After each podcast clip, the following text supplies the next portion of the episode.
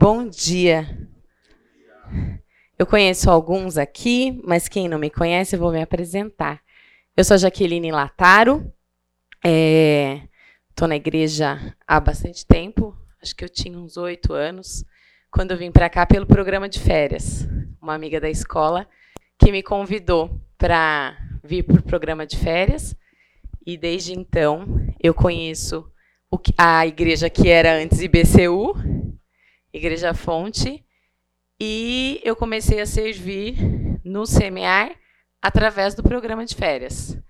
Então, quando eu não podia mais ir no programa de férias, depois que eu me batizei, eu pude é, servir no programa de férias e eu sirvo até hoje uh, no Semear através do programa de férias. Depois teve um período que eu servi como professora da EBI, Uh, fui monitora do berçário, depois fui professora da IBI, também servi no louvor do culto infantil. Uh, e depois de professora da IBI, eu uh, assumi a coordenação do Semear Bebês. Então, hoje eu fico na coordenação do Semear Bebês, talvez mude algumas coisas, estenda uma, a coordenação para cá o ano que vem, mas hoje eu estou como coordenadora lá do Semear Bebês, da parte de ensino e suporte e reposição de materiais. Então, eu sou pedagoga, é, trabalho como professora em uma escola particular de Campinas e um, já trabalhei, também na coordenação. Mas aí desisti e voltei para a sala de aula. É, bom, eu estou há alguns anos fazendo essa aula de como ensinar a Bíblia uma aula bíblica, como preparar uma aula bíblica. E na semana que vem eu falo um pouquinho sobre o desenvolvimento infantil. É claro que é uma pincelada da pincelada da pincelada, porque aquilo que eu estudei na faculdade já não é suficiente e o tempo que eu tenho para passar aqui também é bem curto. Então, na semana que vem eu falo as características gerais que vai ter um sentido com aquilo que a gente vai aprender hoje. Então, o que a gente vai entender hoje, a aula que vem complementa alguns detalhes que nós vamos ver hoje que são importantes. É, eu vou falando ao longo da aula, eu vou falando, falando, falando. Podem me interromper, perguntar. Se eu não souber, eu vou fazer que nem os meus alunos, eu faço para os meus alunos. Gente, eu vou pesquisar, vou falar com fulano e depois eu volto. Sempre faço isso. A Jéssica sabe bem, trabalhou comigo dentro da sala de aula e sabe que às vezes eu parava e ia lá perguntar para a professora do Fundamental 2 ou ensino médio aquilo que eu não sabia. Então, o que eu não souber, eu pergunto para o Natanael, para a Cris. A Cris pediu para eu deixar aqui, que é o telefone dela. Daqui a pouco eu vou virar a página que eu vou usar. Mas vamos lá então. Queria ver se alguém pode orar para a gente começar. Alguém se voluntaria? Vamos.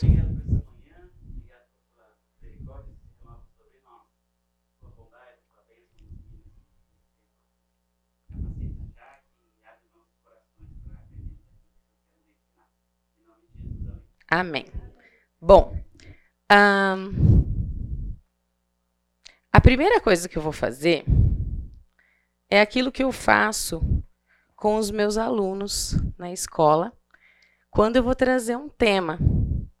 E aí eu pergunto, muitas vezes, o que eles sabem sobre aquilo, para eu entender. E eu já explico por que, que eu faço isso. Então, eu queria que vocês falassem o que vocês sabem sobre planejamento? Ah, Palavras-chave, pode ser, não precisa ser uma, uma coisa. Eu vou puxar para cá, porque eu não sei se tem que filmar isso ou não, então, garantir. O que, que vocês sabem sobre planejamento? Assim, o que vem na cabeça logo de cara? Organizar. Então, peraí. Caneta ruim. Não é só na escola que eu passo por isso. Então, planejamento.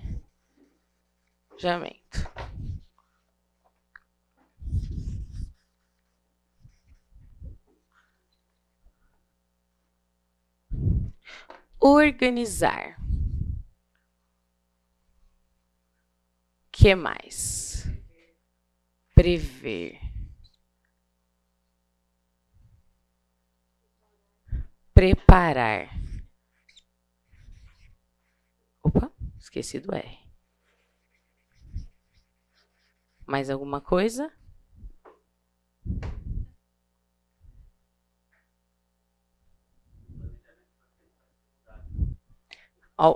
Alterar. Exatamente. Mais alguma coisa?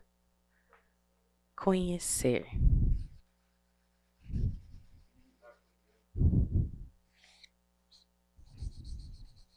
Vou abreviar aqui. Algo mais que vocês queiram completar? Definir objetivos.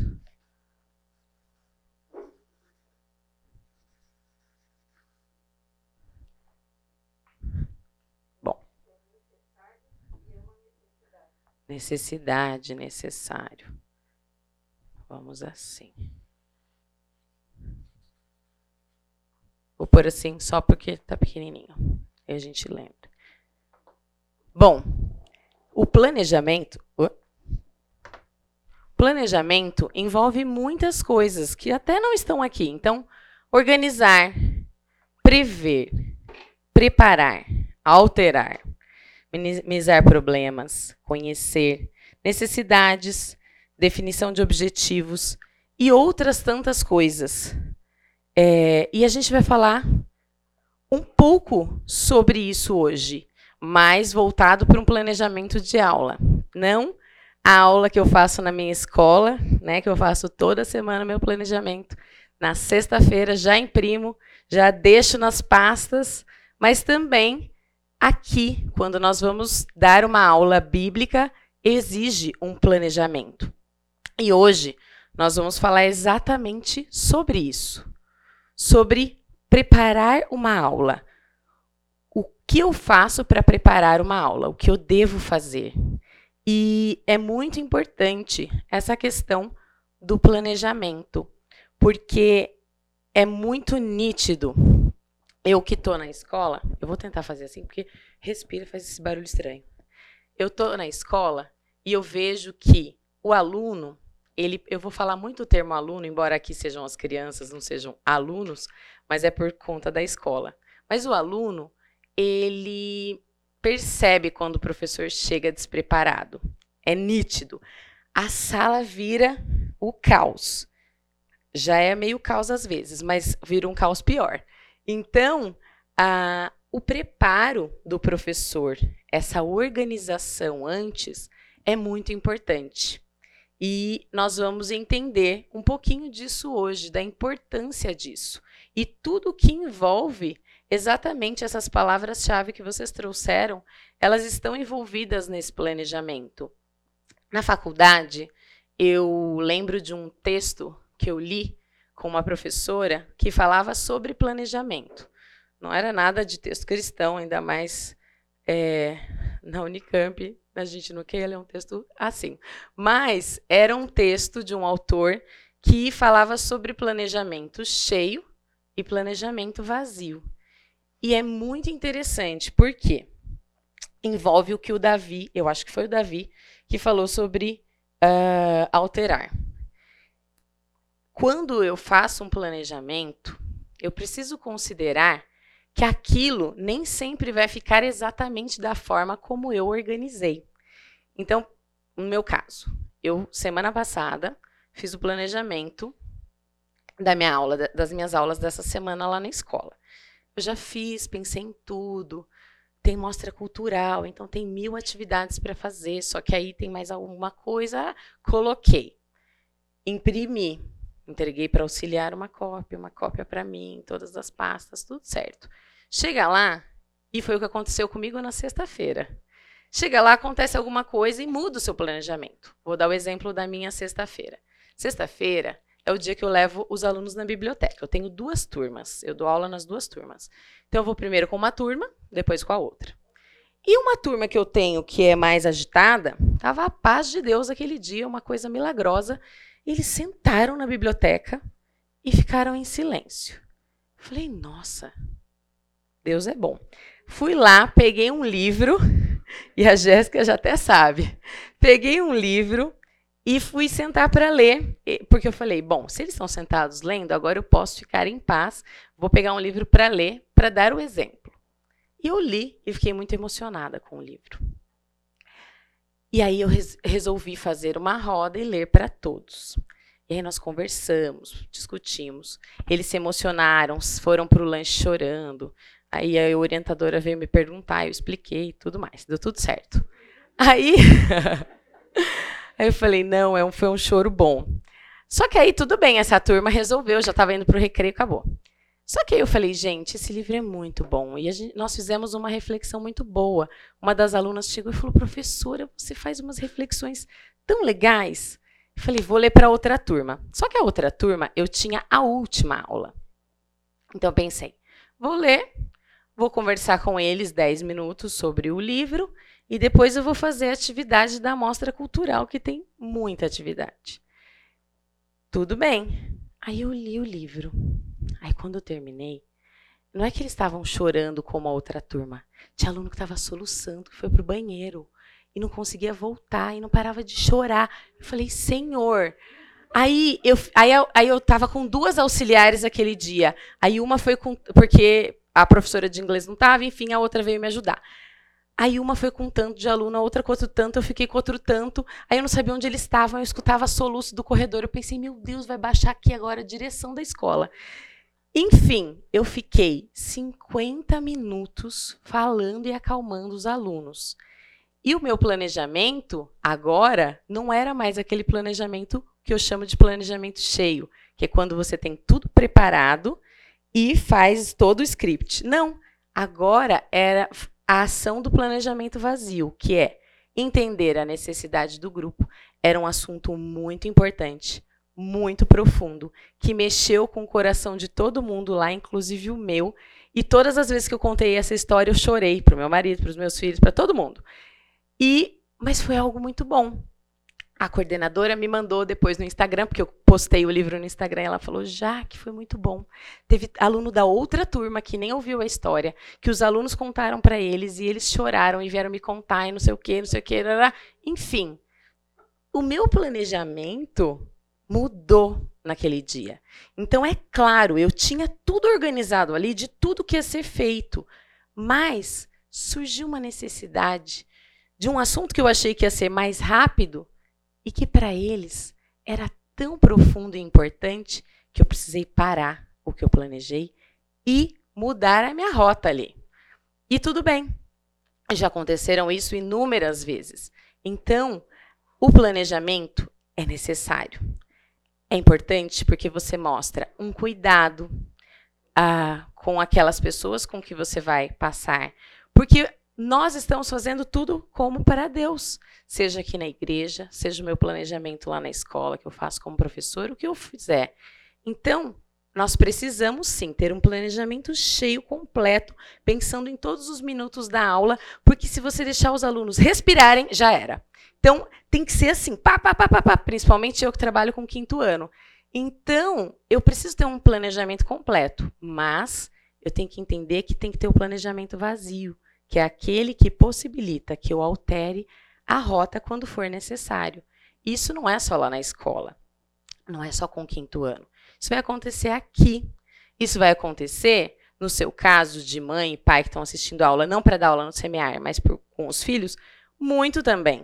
Às vezes você planejou algo ali e vai ter que alterar, dependendo daquilo que a criança trouxe de emoções, dependendo do que ela traz de conhecimento ou da falta dele, enfim. Então considerem isso para entender todos os passos que nós vamos seguir hoje para preparar uma aula bíblica. Não vou ensinar a preparar a aula da escola. Isso vocês podem entrar no curso de pedagogia e falar que a gente arruma um estágio. Fora isso, aqui é aula para o semear. Então vamos lá. Então a gente. Oi? Perdão. Gente. E eu, outra coisa, depois eu posso compartilhar o link. Eu não podia escanear, porque os alunos pediram, professor, escaneie o livro e coloca no Classroom. Eu falei, gente, não posso. Mas eu achei no site da editora uma contação de história desse livro, chama Mesma Nova História. Fala sobre é, idoso e perder memória, Alzheimer, é bem legal. A gente fez uma reflexão bem legal. Depois eu anoto aqui. Uh, então vamos lá. Vamos construir a nossa aula. E para a gente construir a aula, antes disso, eu quero que a gente abra em Deuteronômio 6, de 5 a 8. Quem poderia ler, por favor? Deuteronômio 6, de 5 até 8.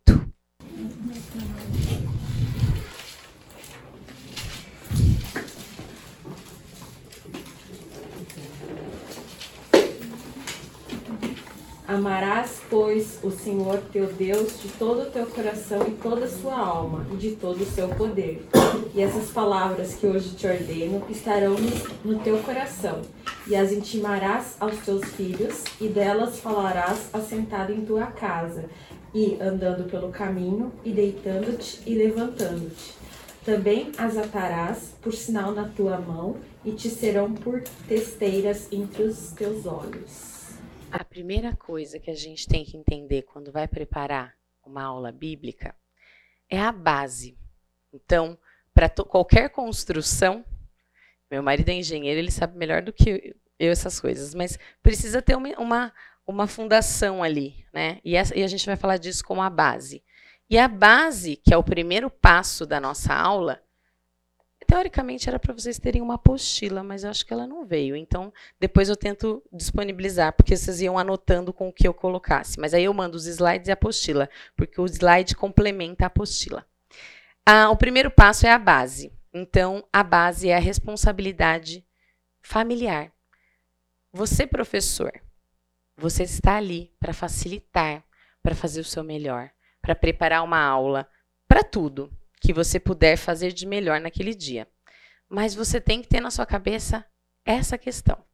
A base da sua aula é entender que a responsabilidade de falar das escrituras, de falar do plano de salvação, é da família.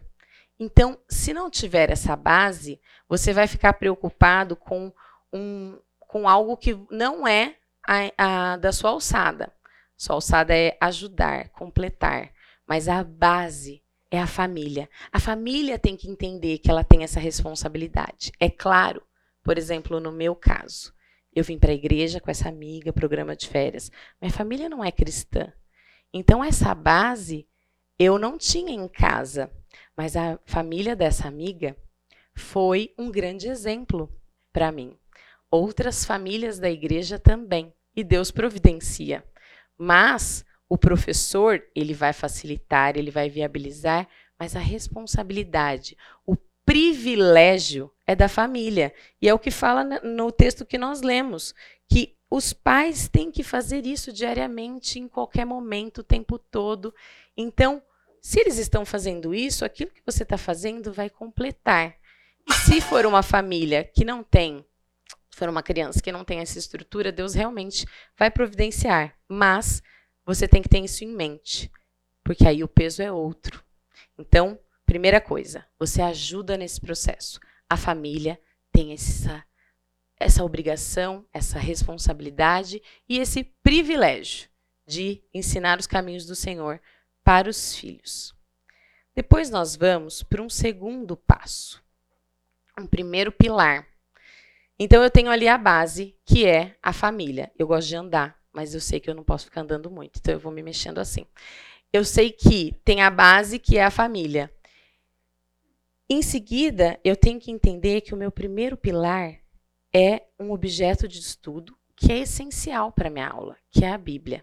É claro, existe a revistinha do semear, que aqui de quatro em diante já tem um material todo editado próprio da igreja. O Semear Bebês hoje usa um material de uma outra editora, e está escrevendo, existe uma pessoa escrevendo material de autoria da igreja para o semear bebês, o culto infantil usa material. Nós podemos usar materiais, mas esses materiais têm que ter embasamento bíblico. Eu posso usar livros, são muito bons, mas se não tiver a Bíblia neles e na sua aula, ela não é uma aula é, viável para aquilo que nós temos como objetivo. Então, o segundo passo é o primeiro pilar, que é a Bíblia. A Bíblia é a palavra de Deus. e tudo que está escrito nela é verdade. É isso que a gente ensina lá no Semear Bebês o tempo todo. Claro que nas primeiras salas aconteceu uma vez que uma professora falou: gente, e todo professor lá sabe que tem que falar isso. A Bíblia é a palavra de Deus. E tudo que e professor tem essa mania. E era alguém que é professora fora de lá também. E tudo que está, ne, está escrito nela é vermelho. Aí a professora falou: "Não! É verdade! Ah, é verdade! Então acontece isso também, mas a gente persiste até o fim para eles entenderem que a Bíblia é a palavra de Deus e tudo que está escrito nela é verdade. Então, isso é muito importante que nós tenhamos em mente, porque aí a nossa aula vai fazer sentido com aquilo que ela tem como propósito. Depois vem o outro pilar, que é um objeto de estudo. Eu já tenho. Eu já tenho a base, que é entender que a família é responsável. E agora eu preciso me planejar. Eu preciso pensar nos objetivos e estratégias da minha aula. Porque se eu não tenho um objetivo e se eu não tenho estratégias para alcançar esse objetivo, vai ser o caos a minha aula. Eu estou falando sério. Fica uma bagunça, ninguém sabe o que acontece, o professor não sabe para onde ele está indo, a criança não sabe onde está sendo levada e ninguém sabe o que vai fazer. Eu preciso me planejar, tendo aquilo que eu falei em mente: o planejamento cheio, o planejamento vazio. Eu posso alterar minha rota ali, mas se eu não precisar alterar, eu sei para onde eu vou, eu sei o que eu quero fazer ali e eu tenho um objetivo eu tenho estratégias para alcançar esse objetivo. Isso é muito importante. Por exemplo, nós, enquanto igreja aqui, temos o privilégio de ter uma sala para cada idade, uh, material que vem. Professor, o objetivo dessa aula é tal. Uh, sugestões de estratégia, sugestões de materiais, enfim. Oi? Imagina. Então, eu tenho ali todo um suporte. Pode ser que você encontre uma, uma realidade que não seja essa. E você vai precisar se preparar com esses objetivos. Se você já tem tudo ali no material, você precisa estudar esses objetivos e pensar como chegar até eles. Agora, se você não tem, você tem que pensar em tudo. Ah, eu vou estudar esse livro, qual o objetivo disso? E vocês vão entender nos outros passos por que, que isso é importante. Então, número um, base, responsabilidade familiar. Depois, estudo, objeto é a Bíblia. Pode usar outros materiais, mas você não pode fugir da Bíblia. Ela, você tem que ser fiel à, à Bíblia. E depois, você tem que se planejar, você tem que saber os objetivos, você tem que se organizar. Eu tenho esse costume de ficar repetindo tudo de novo, eu faço isso com os alunos, que eles vão lembrando. Uh, depois eu tenho um quarto passo: porta e janelas. O que, que significa? Dentre os objetos e objetivos que eu tenho no ensino, então eu tenho um objeto que é a Bíblia, tenho a responsabilidade familiar, tenho o planejamento, eu preciso entender que no, dentro daqueles objetivos que foram trazidos naquela aula, dentre eles e apesar deles estão a transformação. Eu preciso ter isso em mente, porque senão eu só ensino o aluno, a criança, de que a, aconteceu a criação. Ok. A arca de Noé. E o que, que ele faz com a arca de Noé? O que, que ele faz com a criação? O que, que isso vai interferir na vida dele? Qual é a relação disso com a vida da criança? Eu preciso entender isso. Senão fica um monte de crianças que decoram histórias. Ponto. Decorar é fácil. Mas ela precisa relacionar com a vida dela. Ela precisa entender que quando tem o, o Golias e o Davi, nossa, mas nem tem mais gigante. Isso não faz sentido para ela na realidade de hoje. Mas o gigante pode ser um medo. O gigante pode ser a mentira. O gigante pode ser muitas outras coisas na vida dela, que ela vai precisar de Deus para ajudar a vencer esse gigante. Então, eu preciso pegar aquilo que tem na Bíblia, aquela história, e mostrar para a criança que isso faz sentido, que isso se aplica na vida dela que isso transforma a vida dela. Eu preciso ter ali o plano de salvação, porque eu preciso entrar naquela casa e para eu entrar, o plano de salvação, ele é primordial. A criança tem que entender o que aconteceu por ela, para que tudo isso que ela vai aprender e entender faça sentido, se aplique e transforme. Então eu preciso ter ali a minha porta, que é o plano de salvação. Eu preciso falar disso para a criança, mas a família tem que fazer esse papel de base. Eu vou ali complementar. Por exemplo, no Semear Bebês, temos quatro, um material que tem módulos de quatro em quatro aulas. É, então, são 16 aulas, aí troca o módulo. E tem aquele domingo que é o quinto domingo que fica X. Não ficava X, agora não fica mais. Falei, gente, vamos colocar o plano de salvação. Toda vez que tem o quinto domingo, vai falar o plano de salvação de uma forma criativa. Então, ao longo do ano, elas têm um contato também ali. Então, isso é importante para eu entrar ali e depois disso mostrar que isso se aplica na vida dela, que isso se aplica na minha, que eu também tenho gigantes, que eu preciso de Deus para me ajudar e que isso pode transformar a vida dela. Então, esse é o quarto passo da minha aula. Eu preciso entender sobre a importância dessa criança saber do plano de salvação, que isso se aplica na vida dela, aquela história, aquela situação e que isso pode transformar. Aí eu venho com o quinto passo, que é o telhado. E muitas vezes vocês não vão ver esse passo como professores.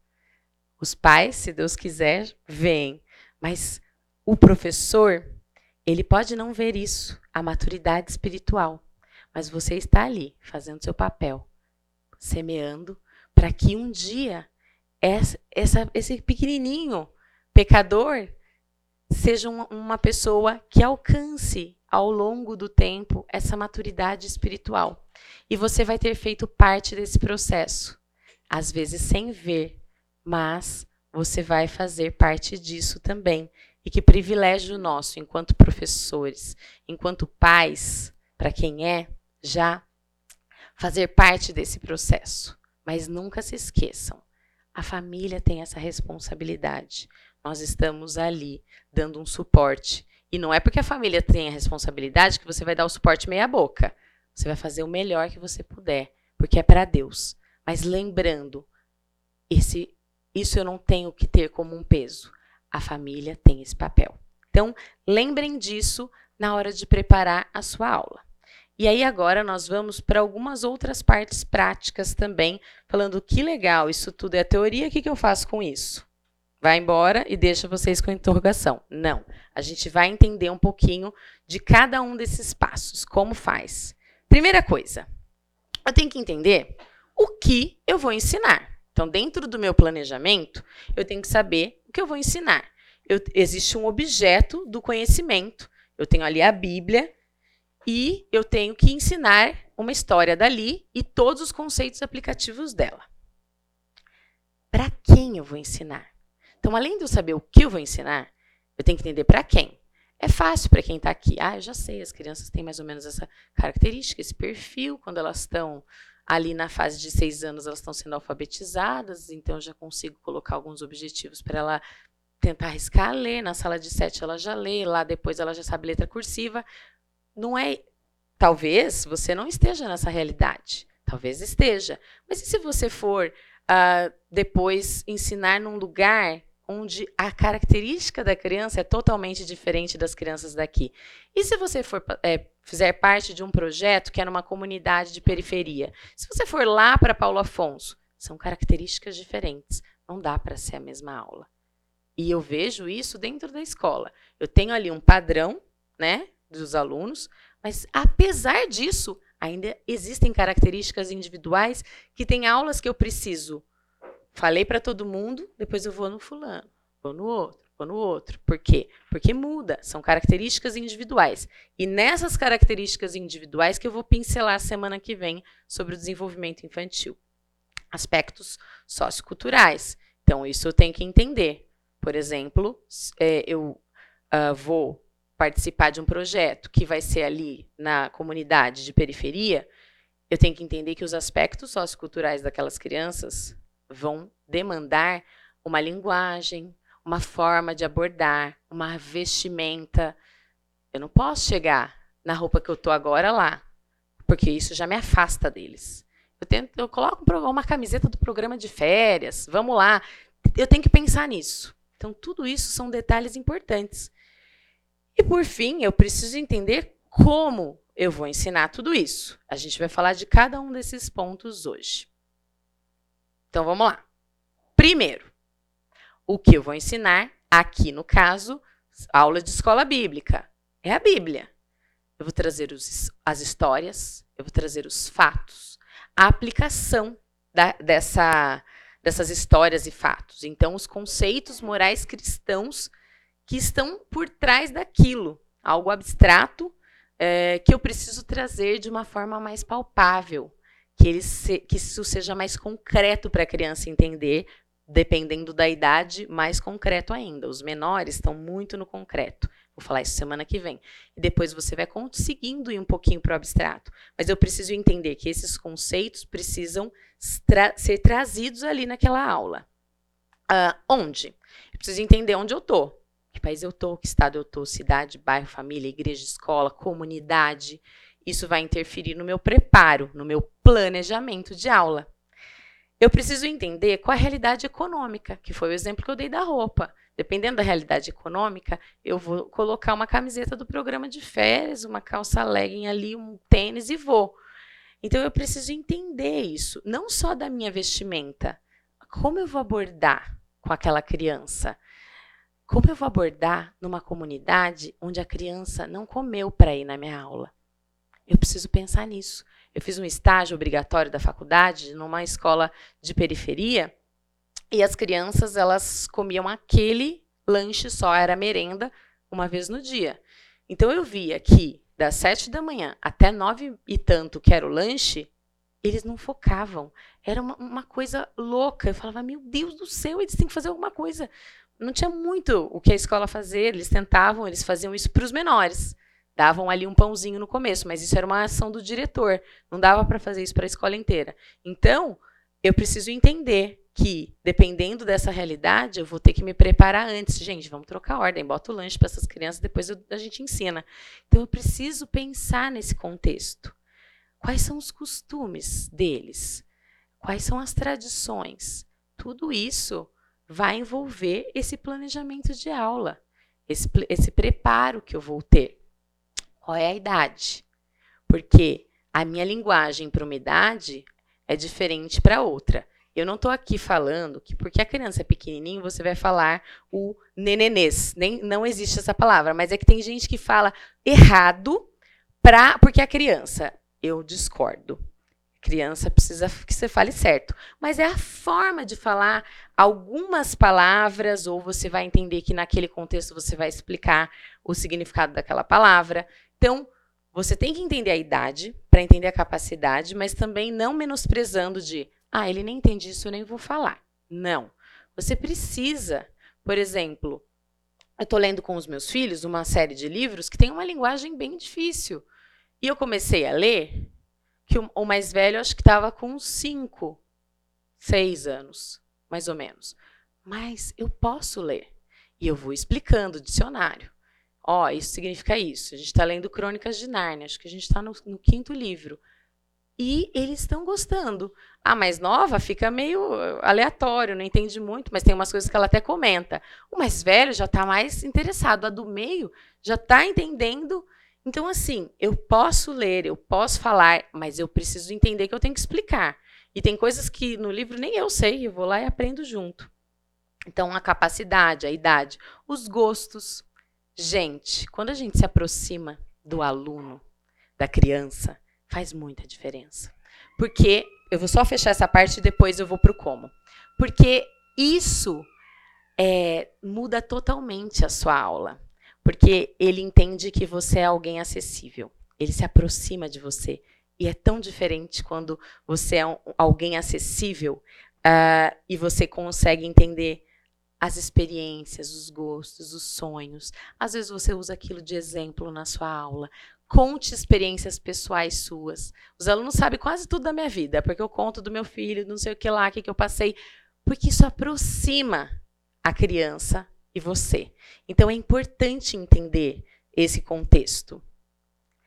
E na sequência, né, na volta do intervalo, a gente vai fazer um intervalo bem justo, porque senão não dá tempo. Eu vou falar como que a gente vai fazer tudo isso, entendendo todos esses conceitos, como que a gente faz então para preparar essa aula? E a gente volta depois do intervalo. É, então, entendemos que nós temos que saber o que ensinar, onde nós vamos ensinar, para quem nós vamos ensinar. Essa parte do para quem, na semana que vem nós vamos entender um pouquinho melhor, com um pouco mais de detalhes. Então hoje nós vamos focar no como. Então eu tenho que entender. A Cris foi tentar resgatar as apostilas. Daqui a pouquinho, se ela chegar, ela entrega para vocês. Os conceitos morais cristãos abstratos, eles precisam ser ensinados através de exemplos práticos da vida diária. Então, eu preciso aplicar aquilo que eu ensinei e trazer o mais próximo da realidade da criança para que aquilo faça sentido para ela, para que siga com aqueles outros passos de aplicação, transformação. Então, eu preciso levar em consideração as características uh, gerais, as características individuais de cada aluno e os aspectos sociais, econômicos, culturais que estão envolvidos nesse processo. É, quando nós fazemos no início de alguma aula algo parecido com isso, em que eu começo a entender o que aquele público sabe do assunto que eu vou falar, isso vai viabilizar que a minha aula parta de um ponto ou de outro, que eu tenha que trazer mais exemplos ou não. É, na faculdade, quando nós trabalhamos isso, a gente chama de zona de desenvolvimento proximal, que é eu entender aquele conhecimento prévio, aquilo que a criança, a pessoa já traz consigo, então a bagagem que ela já tem de conhecimento, e o conhecimento potencial, aquilo que ela pode saber. E eu trabalho nesse meio, entre uma coisa e outra. Então, isso é muito importante durante o processo desse como dar essa aula. Então, toda boa aula bíblica, ela precisa trabalhar com a Bíblia e ela precisa estar ser permeada pelos conceitos de aplicação, conceitos bíblicos, mas que vão fazer sentido e estar relacionados à vida do aluno. E nós vamos entender então como que eu preparo uma aula bíblica permeada por aplicações bíblicas. Então, vamos lá. Eu vou falar sobre cada um desses pontos. Então, eu tenho a captação, eu tenho a, a história. Então, essa captação é aquele momento, eu vou falar daqui a pouquinho, onde eu entendo o que, que aquela, aquele aluno, aquela criança, aquele adulto, sei lá, sabe sobre isso. É, quando nós tínhamos, tinha um, um membro da nossa igreja que era era a personificação dessa aula, era a aula dele, era o Chico Mota. Ele fazia tudo isso na aula dele. E ele fazia esse momento de captação. E eu amava. Porque ele ia perguntando, aí no final ele linkava. Uma coisa perfeita. Então, isso é importante, esse momento da captação, de eu entender, de aproximar a criança daquilo que eu vou falar, eu da criança, eu entender o que ela sabe, que não sabe, da onde eu tenho que partir. Ah, eu me preparei para, se eles souberem tudo isso, eu vou daqui. Se eles não souberem nada, eu vou daqui. Se tiver um meio a meio, eu vou daqui. Então, eu tenho que me organizar pensando nisso. Ah, então, eu tenho uma história que está relacionada com a aplicação também. Eu vou falar sobre aplicação. Eu tenho o desenvolvimento dessa história. Eu tenho a ponte da história com a captação. Então, eu ensinei sobre é, Golias, Davi Golias.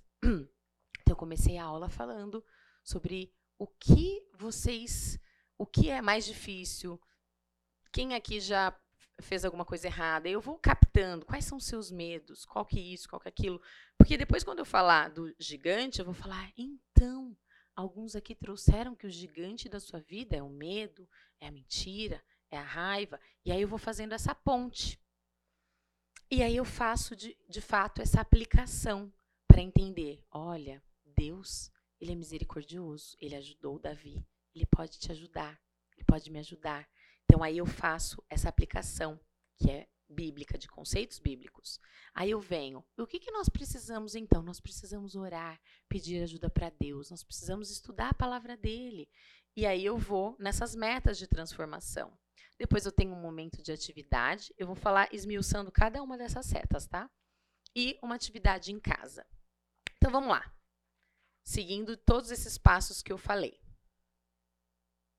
Eu vou falar um exemplo de uma aula que tem no Semear EBI, que foi uma aula que, quando eu era professora, eu dei essa aula, sobre os milagres de Eliseu. Então, aqui é uma, um modelo de como está no material do professor, uma das páginas do material do professor da EBI. O Semear BBs tem uns detalhezinhos um pouco diferentes, mas basicamente traz esses, essas questões gerais. Então, o tema da aula 3 é uh, sobre os milagres de Eliseu. Ali, eu, o conceito aplicativo. A criança tem que entender que Jesus deseja que ela ajude quem precisa, que eu ajude quem precisa. Aí tem os textos bíblicos base da aula para o professor estudar, trazer trechos, ler com eles, enfim. Aqui na IBI eles já trazem a Bíblia, a gente anota se trouxe, mesmo que eles não leiam, eles trazem aquela Bíblia de. Nem todos trazem essa Bíblia assim, uh, que nós usamos, mas trazem aquela que vai trazer uh, imagens infantis ilustrada, não vinha na cabeça. A Bíblia ilustrada. E eles vão acompanhar a história da Bíblia deles, mas eles vão entender que essa história está na Bíblia. Isso é muito importante. Por mais que você use outros materiais, tem que falar que está na Bíblia. O versículo que eles têm que decorar e os objetivos da aula. Então, aqui, quais objetivos o professor tem? Mostrar aos alunos que Deus se agrada quando nos dispomos a ajudar os outros, mostrar que precisamos estar atentos e dispostos a ajudar os outros, mostrar o grande exemplo que temos que, em Jesus, que ele mesmo, sendo Deus, serviu. Então, isso o professor precisa organizar a aula dele. Eu vou contar como eu dei essa aula daqui a pouquinho. Aí tem uma atividade para casa que as crianças tinham que fazer. Ah, quem era o próximo dela? Às vezes, na idade, fica meio vago. O que, é próximo? Próximo para ela é quem está do lado. E você tem que explicar e estender que esse conceito pode ser o próximo, aquele da vizinhança, alguém aqui da nossa cidade, alguém que nem está tão próximo fisicamente, mas ele é meu próximo. Então, eu explico isso. Qual a necessidade e como podemos servir. Aí eu pensei, ah, legal, eles vão fazer isso e vão anotar ali. E eles já sabem na teoria o que eles têm que fazer. E agora? E eu tinha uma mania de, às vezes, estender aquela aula em mais aulas. Então, tem um currículo no Semear, cada domingo tem uma aula. E aí eu chegava, na época era a Rose, quando eu era professora, eu falei, Rose, não dá para eu dar essa aula em uma aula. Eu vou precisar de umas três aulas para dar essa aula. então, eu vou atrasar o conteúdo. Atrasar. Aí ela falou, vai embora, pode fazer. E aí, o que, que nós fizemos? Eu preparei a aula, falei sobre os milagres, como que ele fez, o que, que ele ajudou, etc, etc. Aí eles fizeram essa lição. Aí, quando nós fizemos a retomada, eu falei: bom, é, aqui fala sobre quem é o próximo na igreja. Então, nós vamos conhecer as necessidades uh, dessas pessoas que estão próximas a nós na igreja. Eu já mostro a imagem. Que é, uh, por exemplo, na nossa igreja tem o Ministério de Promoção Social. Vocês sabem o que ele faz? Na época, o líder era o Paulo Beltrão. Ah, não. Vocês já viram uma caixa que tem lá em cima?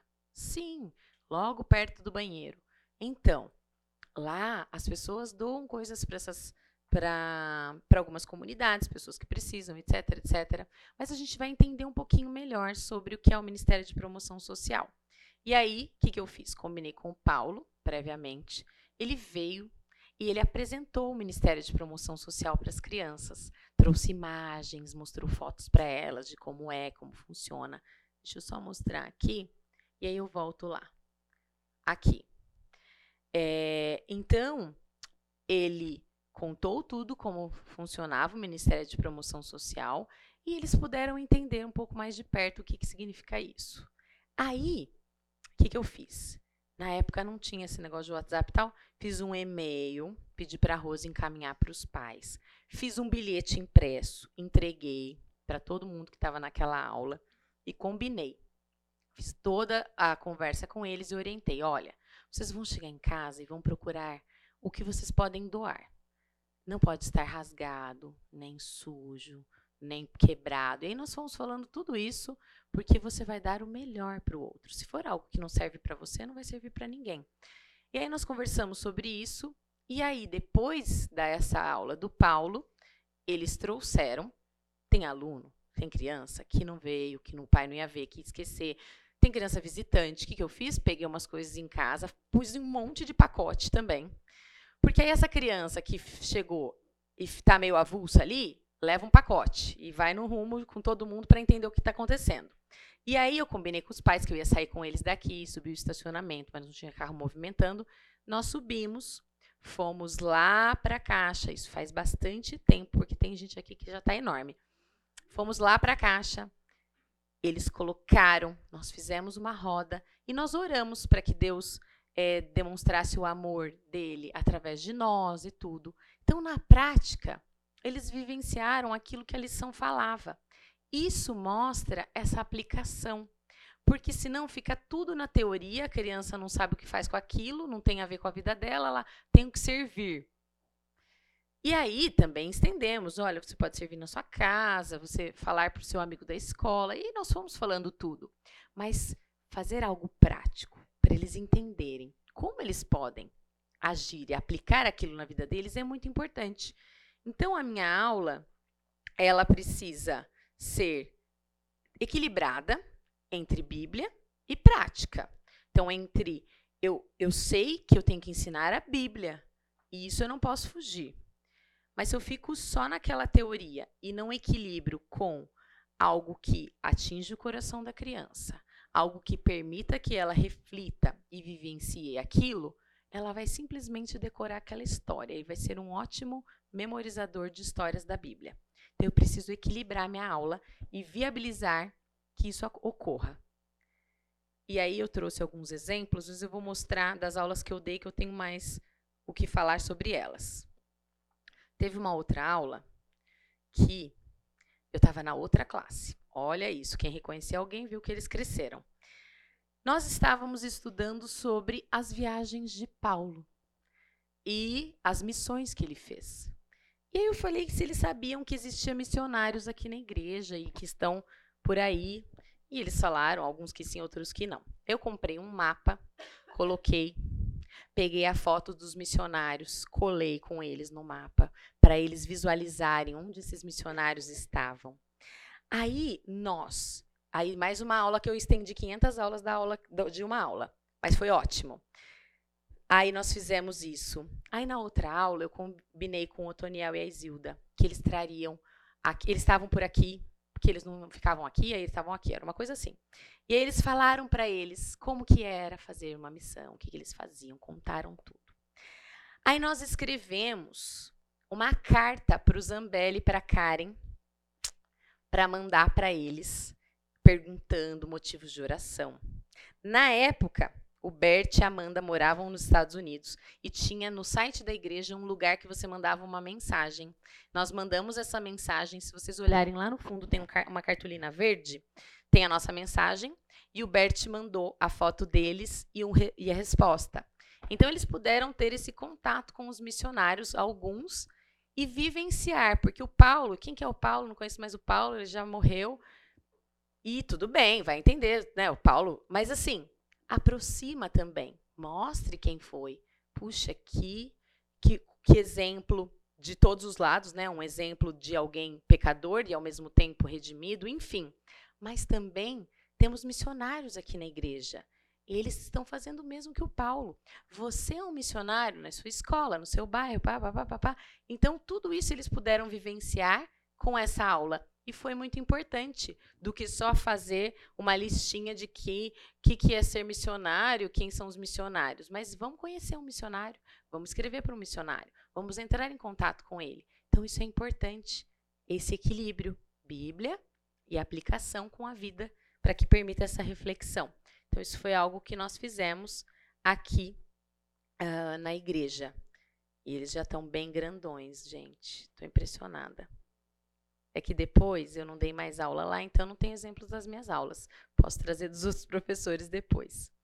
E agora nós vamos seguir alguns passos pensando nessa aula, que tem uma base de que a família é responsável, de que eu tenho um objeto de estudo que é a Bíblia, de que eu preciso planejar, de que eu tenho que entender que a criança precisa desse plano de salvação para eu entrar ali, que eu tenho que ter metas de transformação, de aplicação na vida dela, que eu preciso focar na maturidade espiritual. Tudo aquilo que a gente falou no começo, eu preciso pensar quais são as capacidades, qual a característica, onde essa criança está, como eu vou ensinar.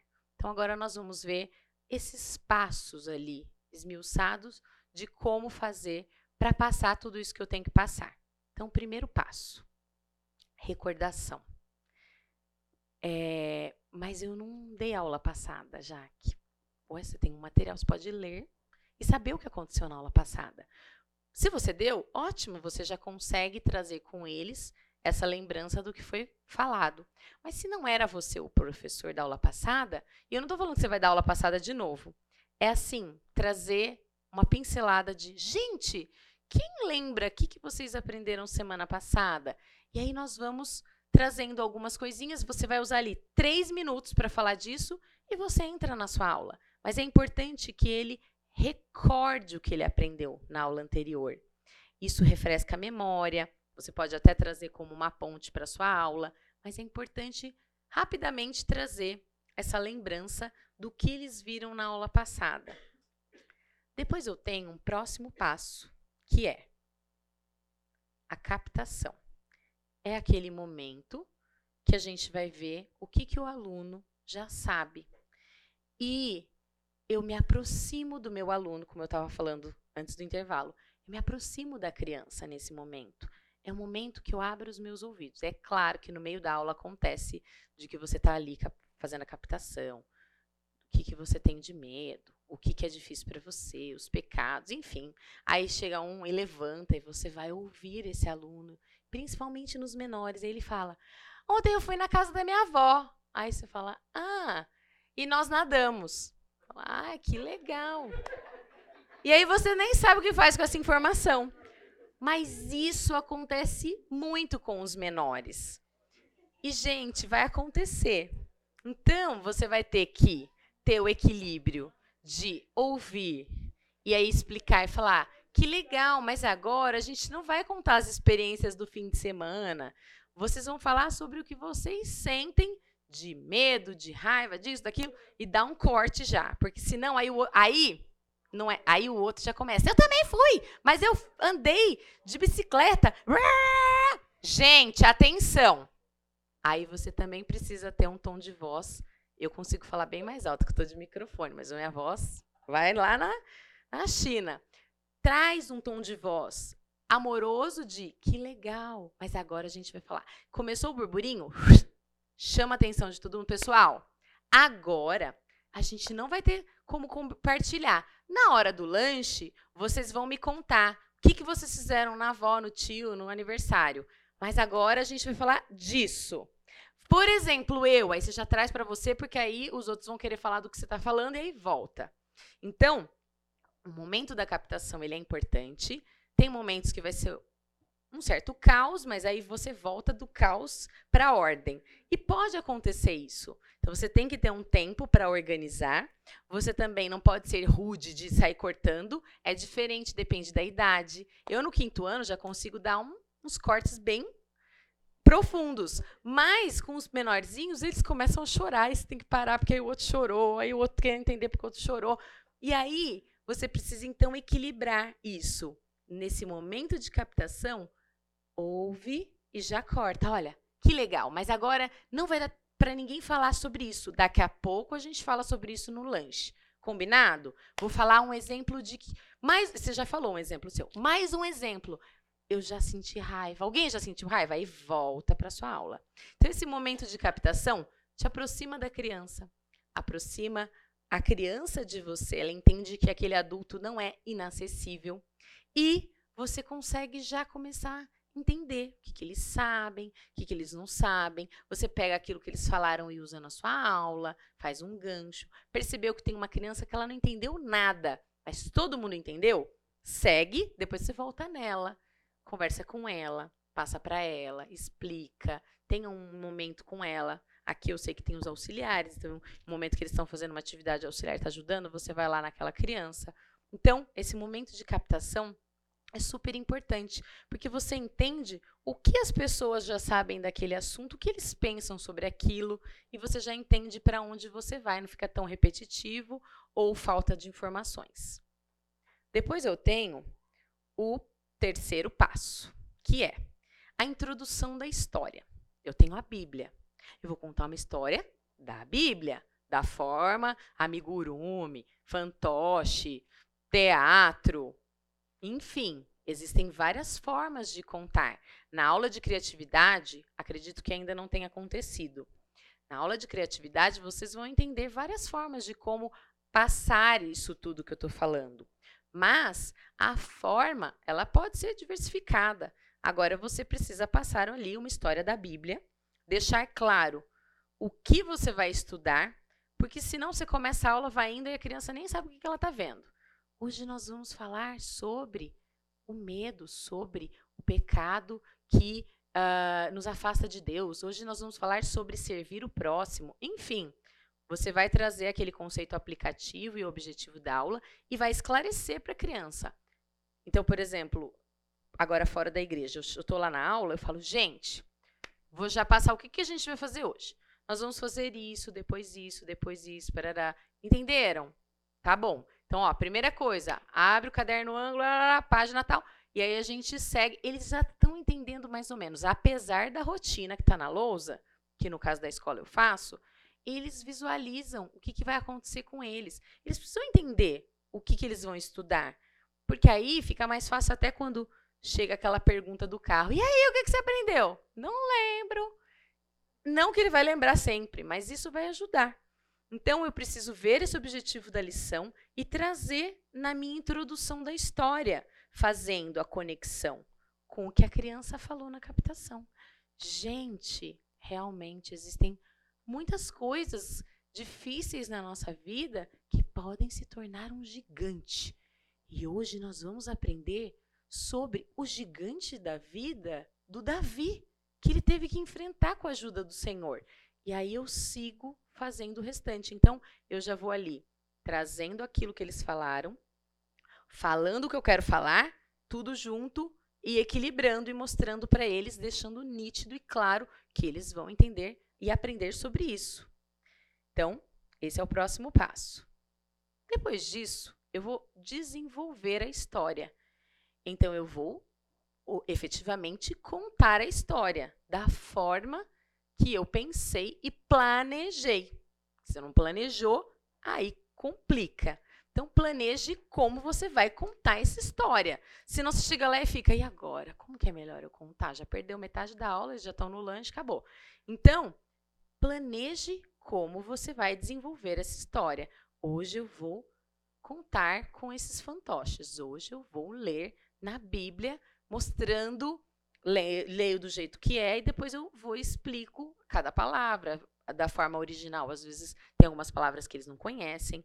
Então, hoje eu vou combinar com a equipe de teatro da igreja, eles vão fazer um teatro. Não, hoje eu vou fazer o teatro. Hoje eu vou contar a história com objetos. Enfim, eu desenvolvo essa história deixando claro. Às vezes, na minha aula, eu não lia na Bíblia. Na maioria, eu usava outros, outras formas. Mas eu levava a Bíblia eu abria e falava: essa história está em Deuteronômio 6, de 5 a 8. E nós vamos aprender isso hoje. Ponto. E aí eu conto. Eles já sabem que está ali, que é confiável. E aí eu sempre vou direcionar aquilo que eu estou contando para a aplicação. E o Davi teve coragem não porque essa coragem vinha dele, mas porque Deus estava com ele e o fortaleceu. E nossa coragem para enfrentar esses gigantes também não vem de nós, vem de Deus. E aí eu vou fazendo essa conexão ali e direcionando para a aplicação. Na sequência, eu vou fazer a ponte entre a história e a aplicação efetivamente. Então aí eu falo, gente, então é isso. Vejam, como foi para o Davi, pode ser para você também. esses gigantes que você tem na sua vida. Olha, o fulano, ele contou sobre isso. Aí você volta lá no começo da aula. Você falou sobre isso. É muito difícil, né? Tem hora que o medo parece que domina a gente. Tem hora que a raiva, a ira, não deixa a gente pensar direito. Tem hora que o desejo de algo do outro também. E aí você vai trazendo a todos aqueles exemplos. Mas Deus, assim como fortaleceu e ajudou o Davi, também vai te ajudar a enfrentar esse seu gigante enorme que vai ser derrotado, porque Deus está com você. Então você faz essa ponte entre uma coisa e a outra. E aí, esse desenvolvimento da aplicação, você também pode utilizar recursos. Você pode se preparar pensando: Geralmente, nessa idade, eles têm medo do escuro, eles têm raiva do irmão que pegou alguma coisa, eles têm raiva de dividir o brinquedo. E às vezes você traz um recurso visual de mostrando imagens. Eles falam: Nossa, ele, ela já sabia de tudo que eu ia falar. Nem sempre vai ter tudo ali. Mas você pode trazer os exemplos. E na hora que você for faz, é, fizer essa aplicação bíblica, você vai mostrando e falando: e o medo?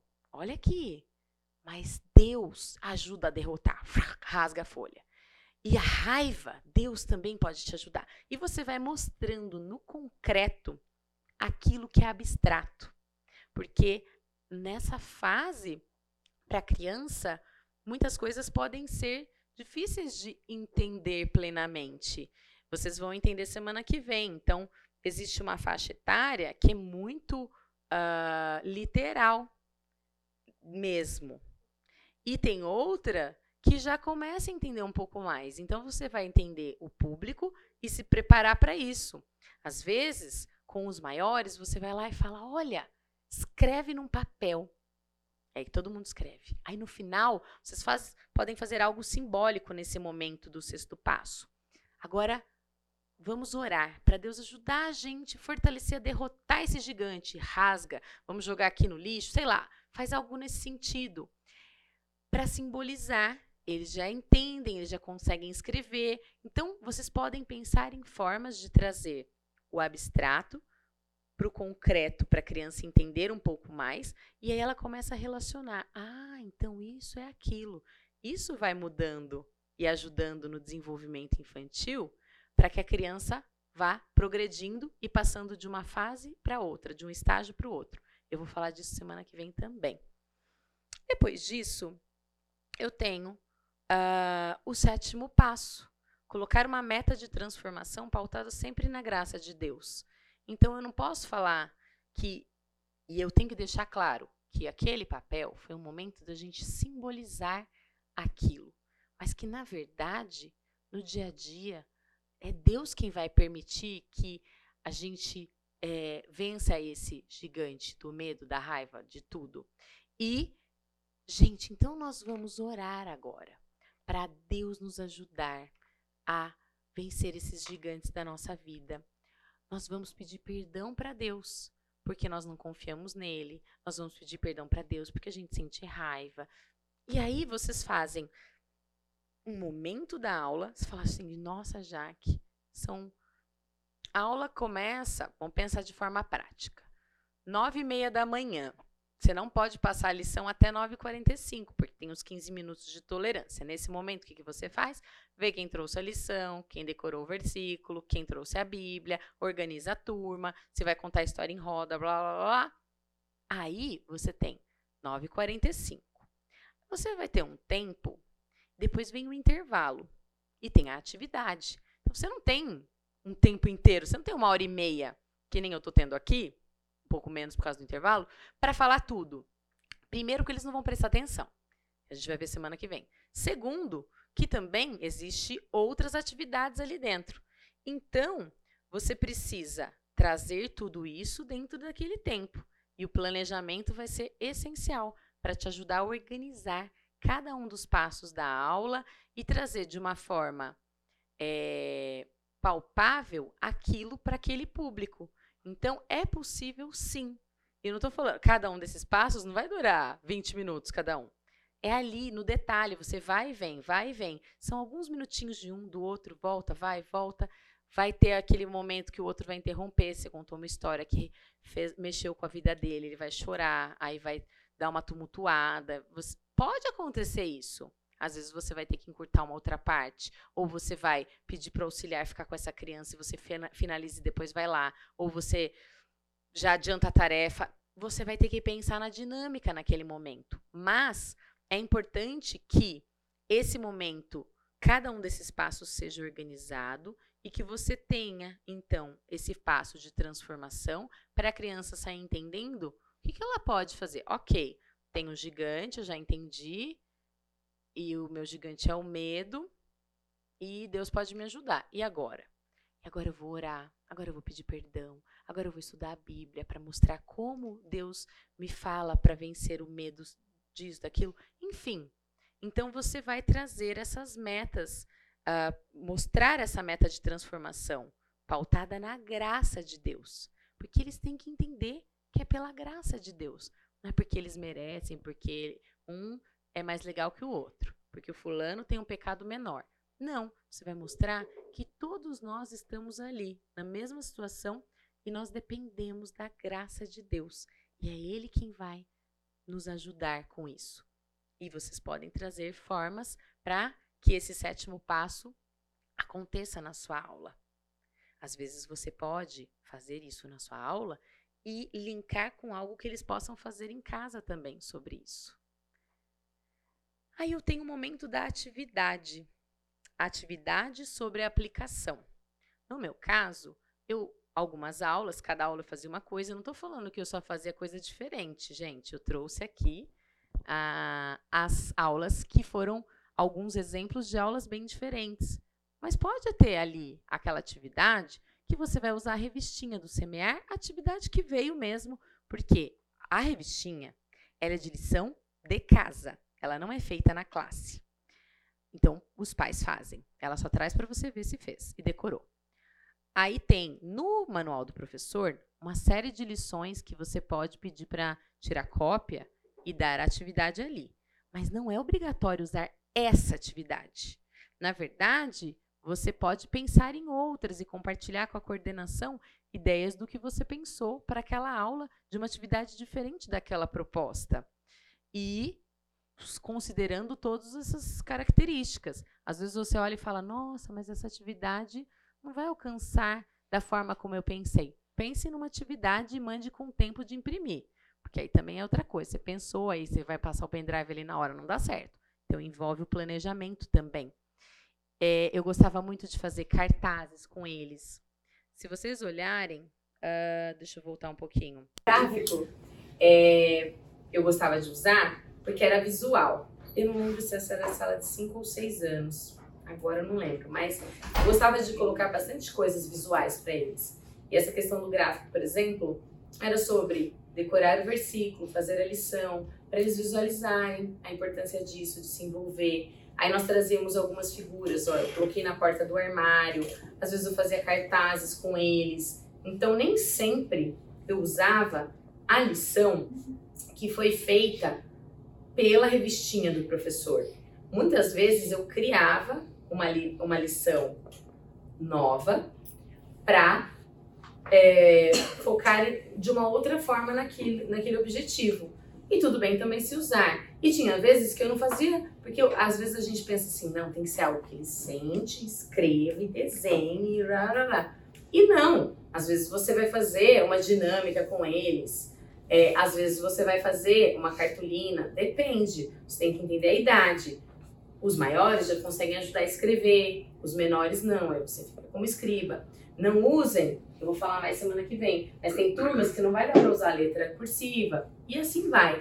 Mas vocês podem pensar nessa atividade, organizar algo que eles aproveitem, uh, explorem os materiais, pensem em formas de como. A, a, acho que é a é Gislene que vai falar, se eu não me engano na criatividade, perguntem para ela as ideias, formas, ela vai falar muita coisa. E é importante que isso aconteça, que exista esse momento de parar e de relacionar tudo que você fez dos passos anteriores agora ali naquele papel ou naquela dinâmica ou naquele naquela situação de nós vamos até lá fazer isso, vou trazer um missionário, vou trazer não sei o quê. Enfim, existem formas diversas de ser aqui, aquela atividade naquela aula. Você precisa se organizar com isso. E depois, no nosso caso, nas salas de quatro em diante, existe uma lição de casa que vai na revistinha para eles fazerem com a família. Por quê? Porque aí o nosso ciclo fecha e volta na base. A base é a família é responsável. A família tem esse privilégio. Então, eu preciso voltar e jogar a bola de novo para eles. E lá tem a história contando. Então, eles ouvem de novo o que você contou na sala com a família. Depois de ouvir de novo a história, ah, agora os pais têm lá o que, que a criança precisa entender. Pais, a criança precisa entender que tarará, tarará. Aí tem uma lição, mas às vezes a lição é tão rapidinha, mas o contexto de parar, sentar, fazer lição, parará, parará. Por exemplo, em casa, mais velho já lê. A do meio não lê, a mais nova ainda não tem, porque lá no Semear Bebês não tem essa revistinha. Nós agora estamos mandando uns versículos, então eu decoro com ela o versículo que veio. Então, eu já vou, decoro o versículo com a Bela enquanto a Júlia lê a imagem e o Miguel vai lendo. Aí, a gente consegue retomar. E o Miguel, me explica o que, que você é, entendeu. Ele vai me explicar. Aí eu conto com ele. Vamos decorar versículo, vamos fazer igual a TV semear, gestinho e tal. Aí ele faz a lição. Aí eu vou lá, Júlia, vou ler para você, vou contar, parará, parará. É, uma, é um momento que a família vai ter a oportunidade de exercer o seu papel. Então isso é muito importante. A gente fecha esse ciclo de tudo que nós fizemos agora volta para a família. E é muito importante. E às vezes você vai mandar, uh, você usa aquela da revistinha. Já aconteceu situações que eu mandei um papel avulso porque eu queria depois fazer um, painel com as crianças, enfim. Mas é muito importante que isso uh, aconteça. E quando a criança trouxer na próxima semana, olhe. Porque aí, primeiro, tem lá um negócio de anotar. Mas mesmo que não tivesse, você pediu para fazer uma coisa e não retoma, ela vai falar. Claro, é importante que as famílias façam tudo, mas você, ela vai falar, ah, o professor nem se importa com isso. Então, retome com isso. Olhe, por exemplo, aconteceu uh, já a, a criança já está enorme, mas a mãe chegou em mim pouco tempo, acho que ano passado, e eu nem sabia que tinha sido assim. E eu já era professora, dava aula, mandei uma atividade numa idade que ele, eles não conseguiam escrever uh, com autonomia no sentido de saber exatamente tudo como escrever, mas eles conseguiam copiar as letras, eles já estavam naquela fase de alfabetização, então se, se a mãe e o pai fizessem ali alguma coisa, eles conseguiam copiar. E, e aí era algo bem simples e tudo, e eu vi, olhei ali e falei, hum, missão feita pelos pais, e agora? Aí eu falei, Rose, quero mandar um e-mail para essa mãe. Então eu escrevi, porque às vezes a gente acha que nosso papel é só ali. Mas vamos então orientar. Mandei um e-mail e falei: olha, que legal que você está ajudando. Não chega já com a carcada. Que legal que você está ajudando, tal, fez a lição. Mas é importante que a criança se envolva ali.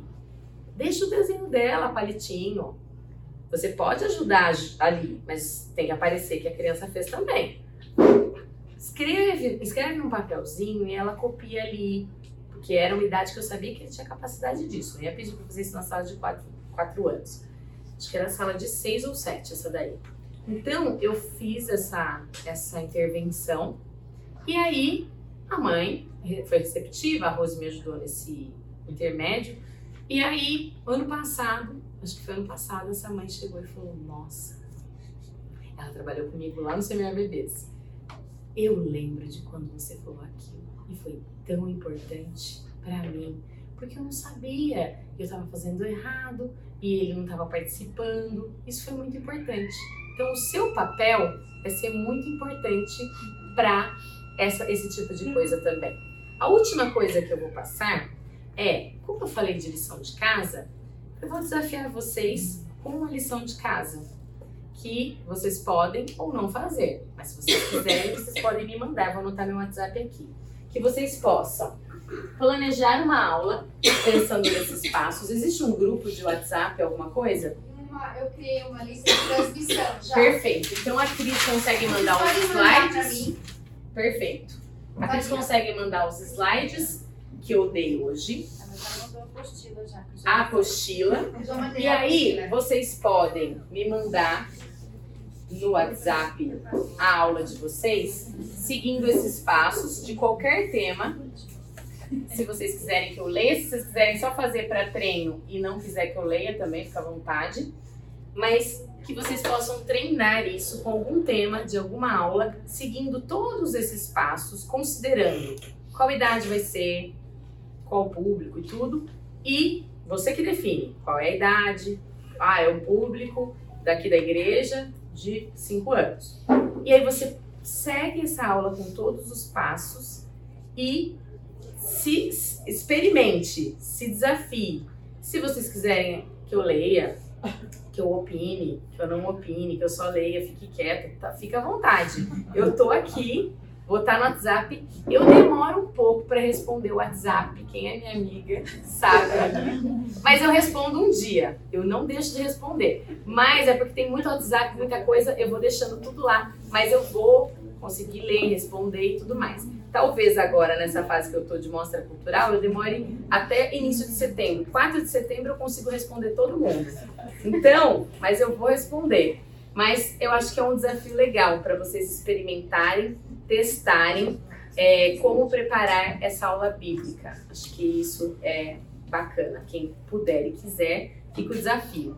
Semana que vem eu trago sobre desenvolvimento infantil, que vai envolver aquela questão de gostos, capacidades de cada faixa etária, um pouquinho do que eu vi na faculdade para compartilhar com vocês, tá bom? Muito obrigada. Um ótimo domingo.